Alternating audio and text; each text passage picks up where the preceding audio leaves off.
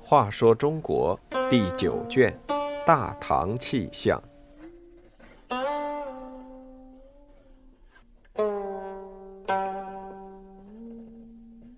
四，大丞相总揽朝政。宣帝年纪轻轻当上太上皇，但只一年就升了天。杨坚刚进宫，就有人想和他分权，妻子叫他和山东才子李德龄商量。宣帝只当了一年皇帝，就把皇位传给了七岁的儿子宇文阐，自己当上了有史以来最年轻的太上皇。为了显示自己的崇高，他自称天元皇帝。当了天元皇帝之后，成天在皇宫寻欢作乐，从此再也不上早朝。大臣们要想见他，还得先沐浴熏香。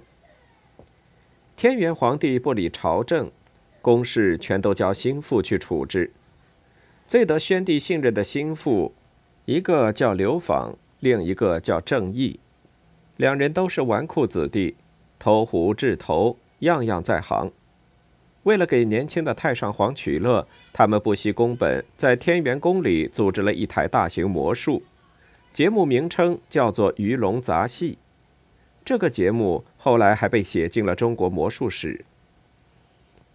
宣帝君臣一味寻欢作乐，把经邦治国之事丢在一边，北周朝廷被搞得乌烟瘴气，老百姓怨声载道，却没有谁敢站出来说一句话。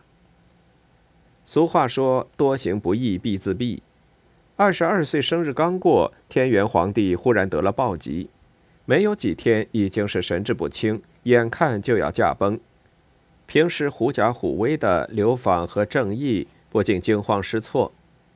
刘访对郑义说：“天元一旦归天，小皇帝只有八岁。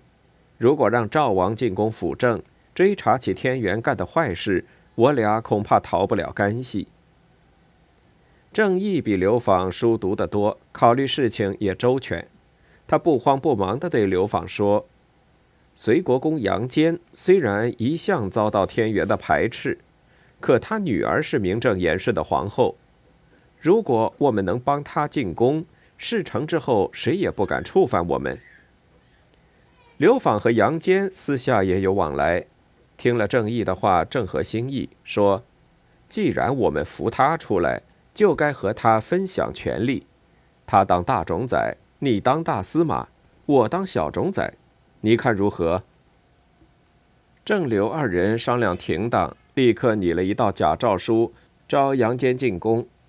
杨坚进宫时忐忑不安，生怕天元帝又要找他岔子。可是迎接他的郑义和刘访对他却十分客气，毫不隐晦地把天元皇帝的病情和请他出山的打算和盘托了出来。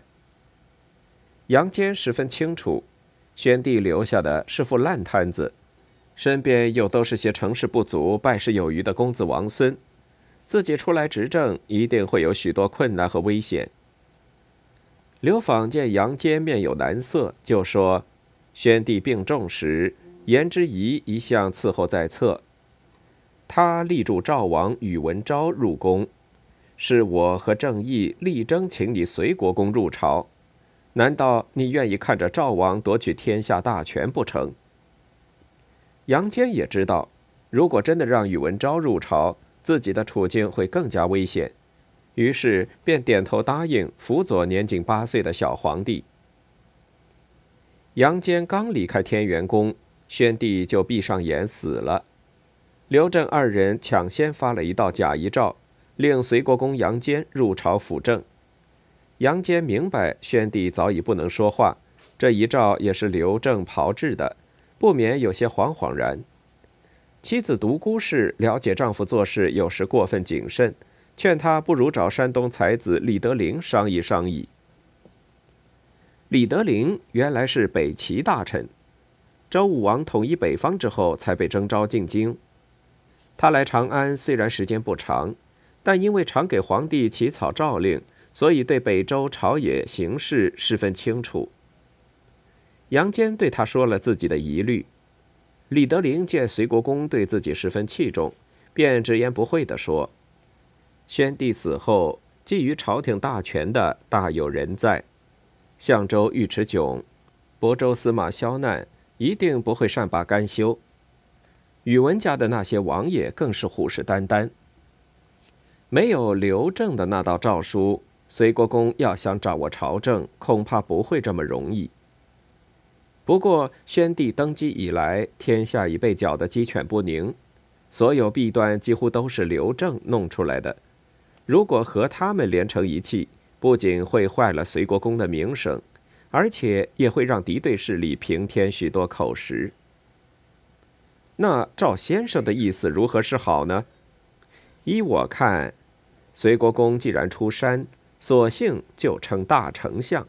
总管天下一切军政大权。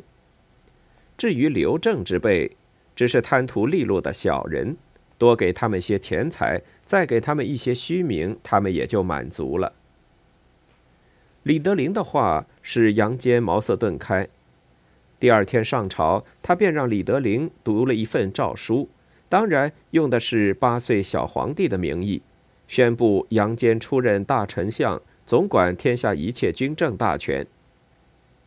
杨坚为了安抚郑义和刘访，让他们一个当了丞相府的长史，另一个当了丞相府的司马，自然还有许多赏赐。